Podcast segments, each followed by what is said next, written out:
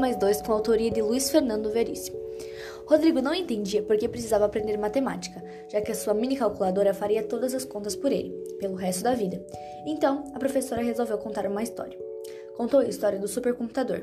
Um dia, disse a professora, todos os computadores do mundo serão unificados num único sistema. E o centro do sistema será em alguma cidade do Japão.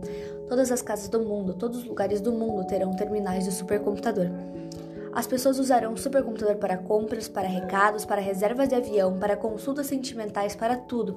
Ninguém mais precisará de relógios individuais, de livros ou de calculadoras portáteis. Não precisará mais nem estudar. Tudo que alguém quiser saber sobre qualquer coisa estará na memória do supercomputador, ao alcance de qualquer um.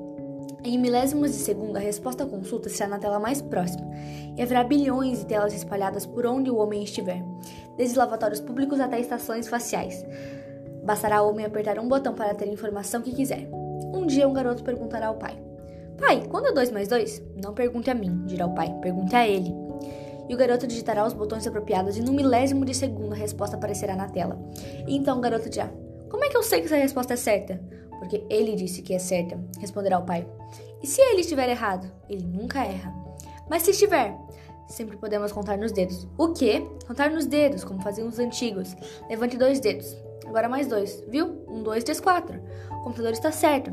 Mas, pai, e 362 vezes 17? Não dá para contar nos dedos, a não ser reunindo muita gente usando os dedos dos pés e das mãos.